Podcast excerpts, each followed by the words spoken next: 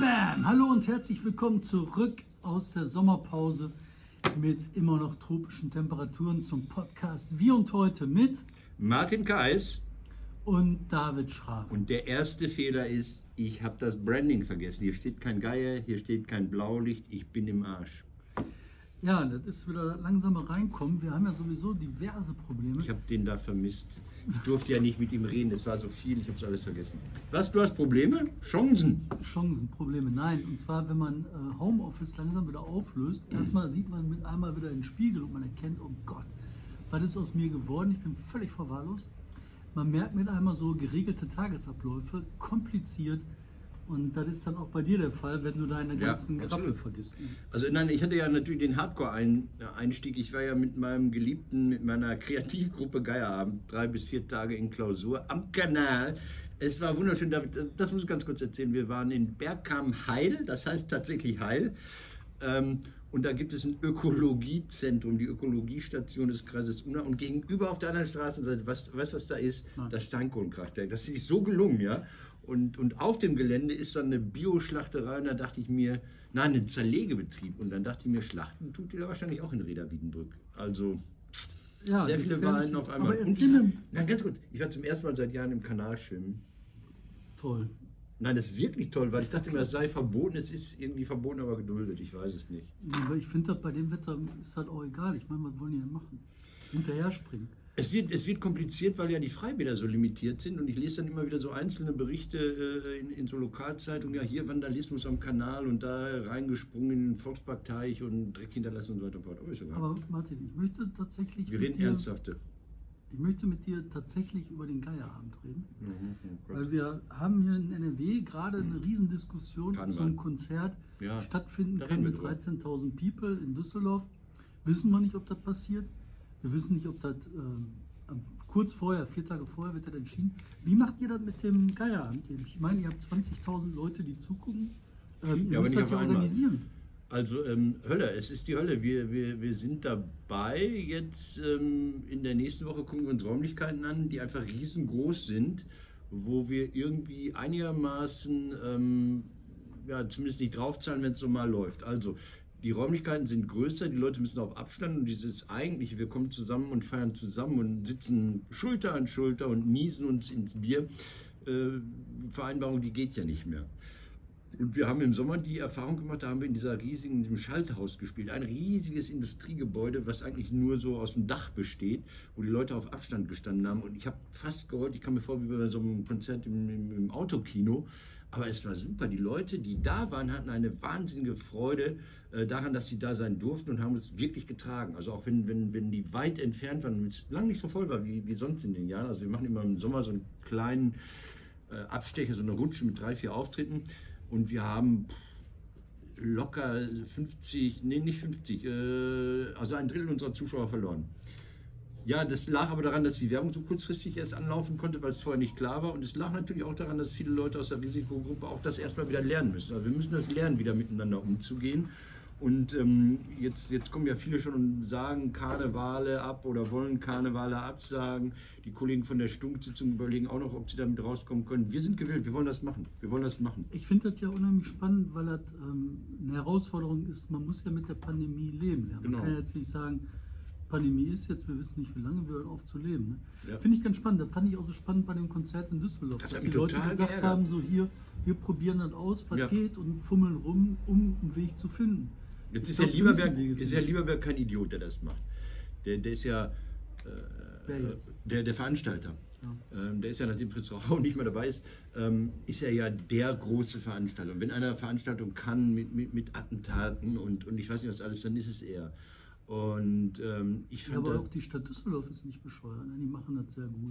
Ja, aber ich, ich habe mich unglaublich geärgert. Natürlich ist Wahlkampf und dann versuchen die äh, von allen Seiten jetzt ausgehend den Thomas Geisel zu kippen, weil sie nach zwei äh, CDU-Oberbürgermeistern äh, in, in Düsseldorf meinen, das sei jetzt wieder ihre Stadt. Der letzte war ja der Typ, der meinte, in, im Ruhrgebiet möchte er nicht tot über dem Zaun hängen oder sowas. Ne? Elbers, Elbers, Dirk Elbers oder sowas. Nein, Schrammer.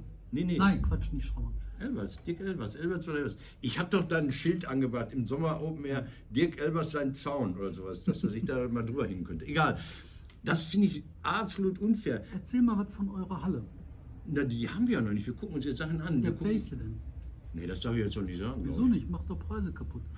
Wieso? Du kannst doch sagen, zum Beispiel, wir gucken uns an die Thyssenhalle. Die Thyssenhalle ist eigentlich vom Platz ganz groß. Ich kenn die alle Aber die ist nicht. so teuer. Ich habe eine Ich hab andere keine Halle, die ist die Hälfte. Ja. Also ich meine- Also, man kann sich das aus. Also, es gibt auf dem Gelände Phoenix. falschen, öffentlich falschen. Ja, aber Handel die runter. Komm, hast die Chance. Das ist die Frage, die puckern ja auch. Die puckern ja auch, die sagen sich, oh, gibt es die Möglichkeit, andere Veranstaltungen zu machen? Dann können wir unsere Halle teuer vermieten oder sind wir froh für alles, was kommt? Da gibt es total unterschiedliche Haltungen. Zum Beispiel die Dortmunder Westfalenhalle, die nimmt den Leuten richtig fette Kohle ab, obwohl die äh, sonst auch nichts zu tun hätten. Da gab es ja, ich fand übrigens unheimlich schön, dass das jetzt am Sonntag zu Ende geht, diesen temporären Freizeitpark, wo die, wo die Schausteller in Dortmund, ich schätze die ja sehr, ne? weil die ja wirklich auch Volksunterhaltung machen. Das muss auch nicht jedem gefallen die sind ja sowas von zerstört, wie man nur zerstört sein kann. Die haben dann gesagt, Moment mal, dieser Phantasialand-Park darf wieder aufmachen, hier euer Bottroper-Ding hat auch wieder auf, glaube ich. Äh, Dann machen wir halt auch einen Freizeitpark, machen einen Zaun drumherum und dann keine Kirmes mehr, sondern einen Freizeitpark. Und dann fallen wir unter deren Richtlinien. Haben die versucht und die mit einem riesigen Kostenaufwand, weil die Westfalenhallen AG, dem das Gelände gehört, haben den auch richtig Tatter abgenommen. Und das lief sehr, sehr spärlich an, weil dann so einen Tageseintritt, du hast so eine Flatrate quasi gehabt, das 34 Euro bezahlt, konntest dafür Karussell fahren bis zum Kotzen. Aber bei mir äh, rentiert sich das nicht, bei vielen Menschen rentiert sich, weil ich schneller als andere. Und ähm, ich fand das einfach total schön zu sehen.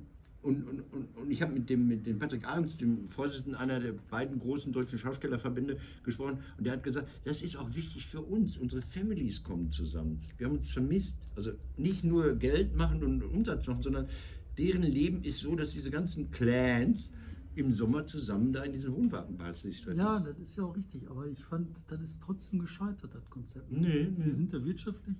Oder die Falschen, wie ich das auch machen würde, immer sagen, läuft scheiße. Nee, die, die, haben, die sind nicht ganz gescheitert. Also äh, die, die, haben's- die wussten ja nicht, ob es läuft. Und es ist da, und das ist, glaube ich, das Erstaunliche, es hat wahnsinnig lange gebraucht, dass die Leute das lernen. Mhm. Also das ist das neue Lernen. Und äh, die haben jetzt ja nicht mh, für Spaß noch mal ein paar Tage verlängert. Das haben sie deshalb gemacht, weil sie sich da noch äh, einigermaßen Umsatz versprechen. Sag mal, ähm, wo wir bei Comics sind, ne? Oh Gott, Ähm, nee, bitte nicht. Doch, Ja. Lisa Eckert. Ne? Lisa, ist, sag sag Menschen Eckert. mal, für, für den Letzten, der es noch nicht weiß. Also Lisa Eckert ist eine, eine Komikerin aus Österreich, die immer sehr adrett auftritt, sehr schick zurechtgemacht, Eloquent sich gibt. Ne? sehr schlank ist, sieht fast magersüchtig aus.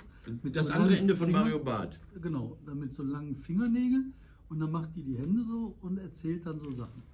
Und die erzählt halt so Sachen wie, äh, ja, die Juden, die, wir haben ja gedacht, die brauchen das Geld, aber die wollen das Geld gar nicht, die wollen die Weiber und die brauchen das Geld, damit sie die Weiber kriegen. Ja. Und dann so mit, also ich, Da Wiener Schmäh und viel Fingerbewegung und viel Ist ja so, Gucken. ich bin klug. Ne? Sie, sie, sie stellt das auch noch zur Schau, dass sie klüger ist als die Leute, denen sie was erzählen will. Genau. Ja, und daraus soll dann eine Spannung entstehen, aus der dann äh, Komik entsteht. Und die ähm, ist halt recht erfolgreich. Die hat diverse Kunst- und Kleinkunstpreise Ja. gewonnen. In Österreich allzu mal. Ist dann im ARD, ZDF, nee, Quatsch, bei ARD beim Dieter nur ein paar Mal aufgetreten. Und jetzt ist das so, da sagen jetzt Leute, äh, ja, nee, ob die, man die jetzt hören muss, äh, weiß ich nicht so. Nee, die soll mal besser nicht in Hamburg auftreten. Und ich habe mir das mal so angeguckt, ein paar Sachen von der, und ich bin schon echt so, was, ne? Äh, da erzählt sie halt von einer Frau, die sich die Titten um den Hals bindet. Und dann ist dann, kommt dann der andere, was, soll er denn tun?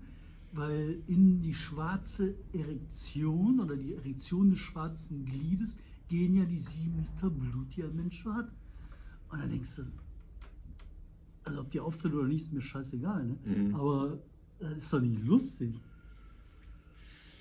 Ähm, es gibt so einen sophisticated ähm, Ansatz, was Humor anbelangt. Also jetzt, wo der große Fips Asmussen von uns gegangen ist, dessen Witze dann begangen, angefangen haben mit den Worten, kommen ein Schwuler, ein Jude oder ein Neger in eine Kneipe oder so. Also ähm, der ja nun ganz genau das andere bedient hat, ist dieser Hang zu diesem Hä, hä, du hast die Metaebene 3 nicht kapiert, äh, auch da.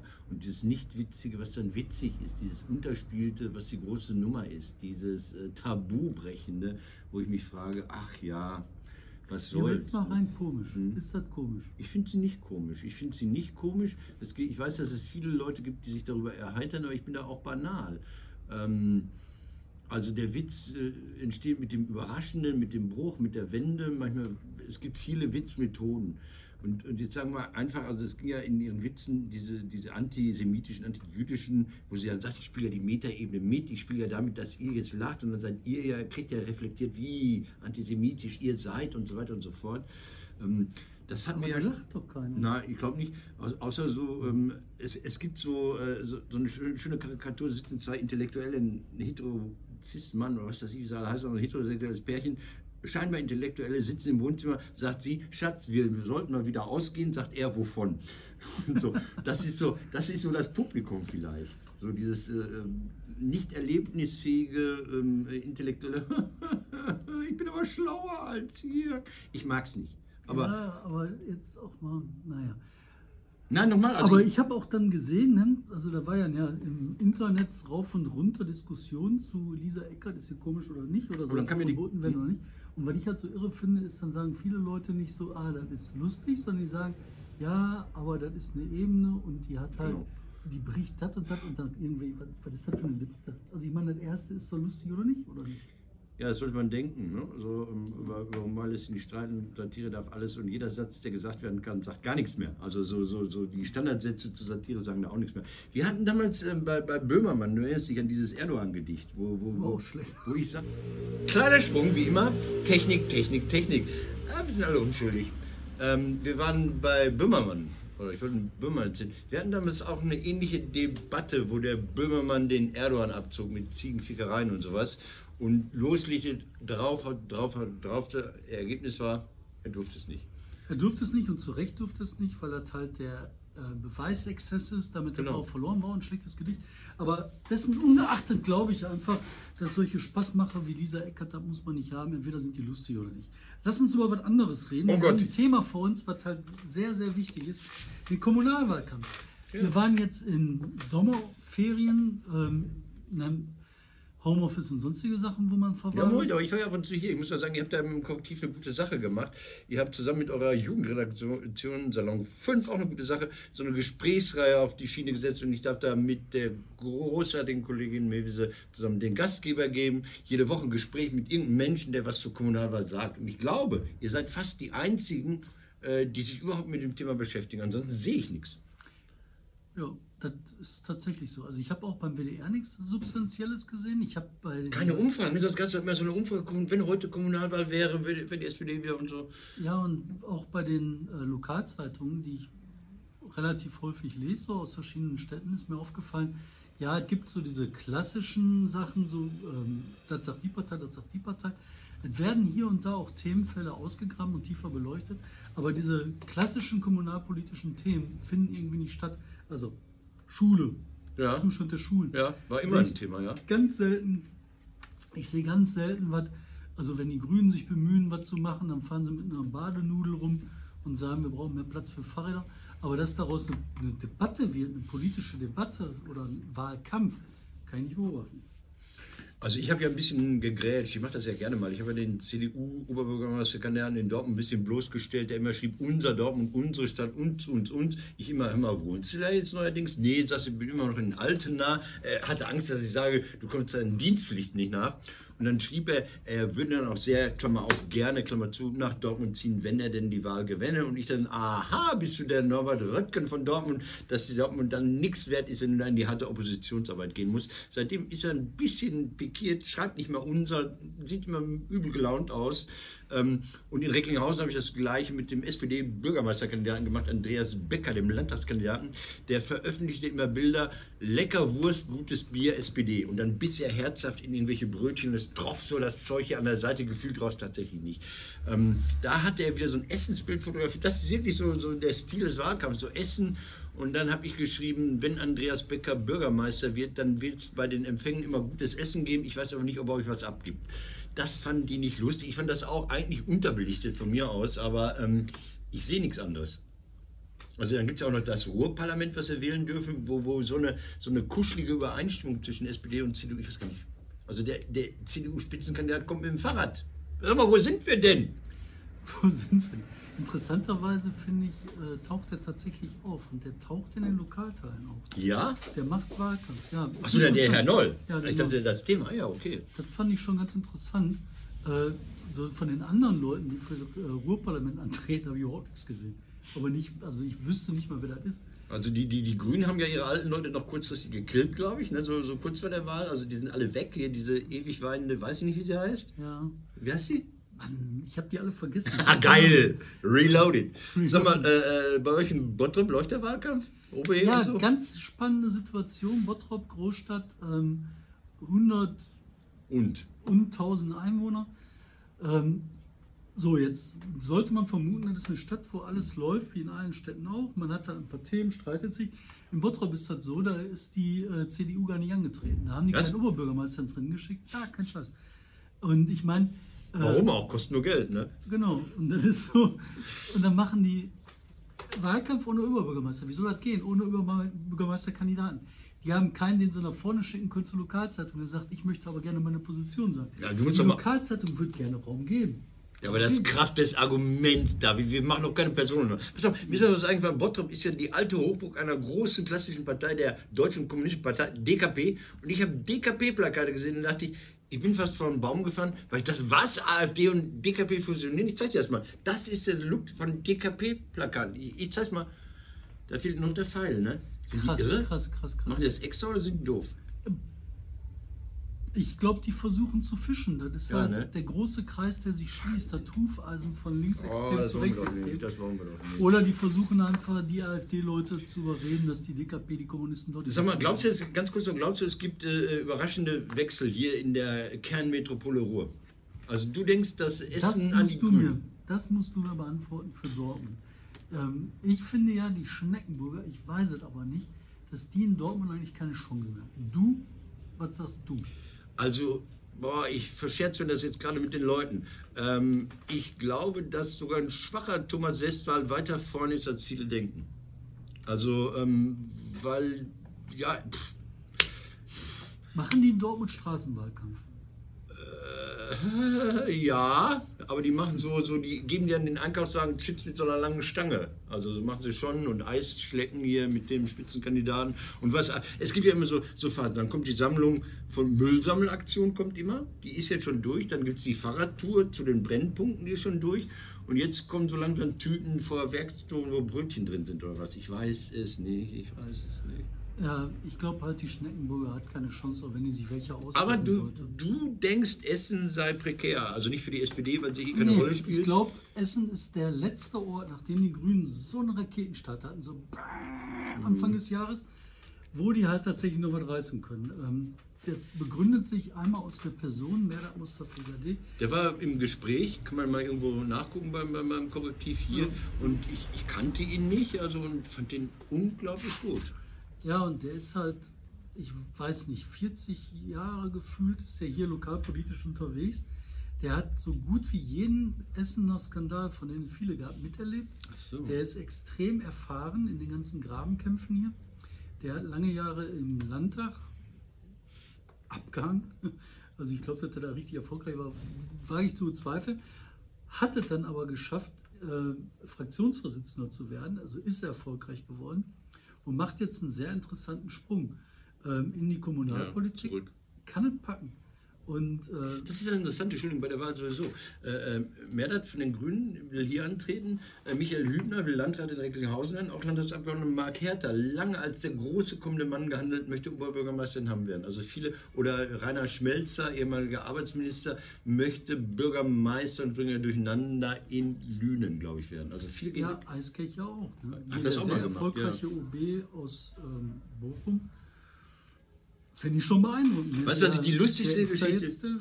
Die lustigste Geschichte ist die Mülheimer Geschichte, wo, wo, wo man den Alt-OB bei der SPD äh, still, gar nicht still entsorgen wollte, immer nochmal na, nachgetreten, nochmal nachgetreten. Das geht natürlich auch auf die SPD. Die denken, wir beschädigen Scholl damit. Hast du, ist der? Scholl? Scholten. Scholten. Ähm, beschädigen den Alt-OB damit, beschädigen sich selbst natürlich auch damit. Die hatten dann auf einmal den Geniestreich, wir holen mal die alte Monika Griefern irgendwie, wow, die macht gut was her, sah für mich aus wie eine Zeltkandidatin, weil auf der anderen Seite CDU und Grüne sich zusammengeschlossen hatten, eine Kandidatin hatten, Diane Jägers, die ist jetzt weggefallen, die machen wieder auf eigene Rechnung, also CDU-Kandidat, ähm, Grünen-Kandidat. Das heißt, auf einmal könnte Monika Griefern doch die Oberbürgermeisterin von Mülheim werden. Total spannend. Ich finde ja. die politische Figur Monika Griefern in, in Mülheim sehr spannend. Ja. Dahinter steckt halt auch ein ziemlich cleverer Vogel, Radion von den äh, Jusos kam der ursprünglich, ist jetzt neuer SPD-Chef da im Land. Ja, und der schafft halt offensichtlich diesen zersplitterten, zerfaserten Verband mit diesen Irren in der Verwaltung dann zusammenzuhalten. Und ne, nach der langen Messer der ist auch bereit, oder die sind dann auch bereit, die Leute abzunehmen. Ich habe hier nur einen Namen auf dem Zettel, den hast du auch. Komm, sag ihn, okay, sprich ihn aus. Wir gehen weg aus dem. Olaf Scholz. Olaf, Olaf, sang schon. Äh, Love Olaf sang schon, wie heißt denn Lena Meyer-Landrut 2010. Ja, was glaubst du denn? Der, ist der, der Olaf. Scholz, oh, nee. ist der Olaf Scholz jetzt so stickum zum Kanzlerkandidaten ernannt worden? Das ist meine Frage. Ist der das? Bei der SPD müssen jetzt 36 Regionalkonferenzen, vier Urwahlen, dann ein Bundesparteitag, der bestätigt. Genau, ja. Und wer ist Vizekanzlerkandidat? Oder ist hm. er gleichzeitig Vizekanzlerkandidat für den Tin. Fall Tin? Hä? Ja, haben die das gemacht? Haben das einfach ja, so? Ist ja das jetzt? Nein, die haben, äh, die haben keine Hinterzimmerpolitik gemacht. Die haben da offen mit allen Mitgliedern einzeln ausdiskutiert. Also jeder ist vorbeigekommen mal. Ne? So, jeder ah, privat. Ja, so viel sind ja nicht. Ja, ja okay. Kein Hinterzimmer, immer vorne, vorne, vorne auf der Straße gestanden. Ich weiß es nicht. Ich weißt du, was das Irre daran ist? Ja. Ähm, äh, Olaf wurde ja abgewatscht von der Basis bei diesen, bei diesen Tingeltouren da. Wer, wer, wer ist unser nächster Superstar? Ist er ja auf Platz 7 oder sowas gelandet von 8, ich weiß es nicht. Da haben ja äh, Saskia Esken und Norbert Walter Borjan gewonnen. Und wenn die jetzt sagen, Olaf, mach es, dann müssen die alle die Fresse halten, weil in dem Moment, wo sie sagen, ich will den Olaf nicht, würden sie ihren super Linken raus aus der GroKo rein, die kommentaren äh, Kollegen auch in den Rücken fallen. Die können nichts sagen. Die können nichts sagen. Und dann haben die dann noch einen zweiten Streich gemacht, der ist genauso beeindruckend.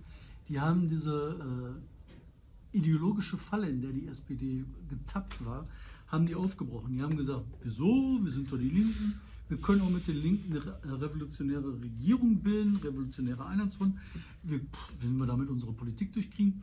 Und das ist wieder der Punkt, wo ich nicht weiß, ob die das gesagt haben oder mein geschätzter Kollege, der Politwissenschaftler Markus Benzmann, sich das ausgedacht den hat. Den haben wir hier in den Keller gesperrt und immer wenn wir nicht weiter wissen brauchen irgendeine originell, aber abwegige These, dann holen wir ihn raus. Dann holen wir ihn raus und der hat gesagt, die wären bereit, einen grünen Kanzler zu wählen.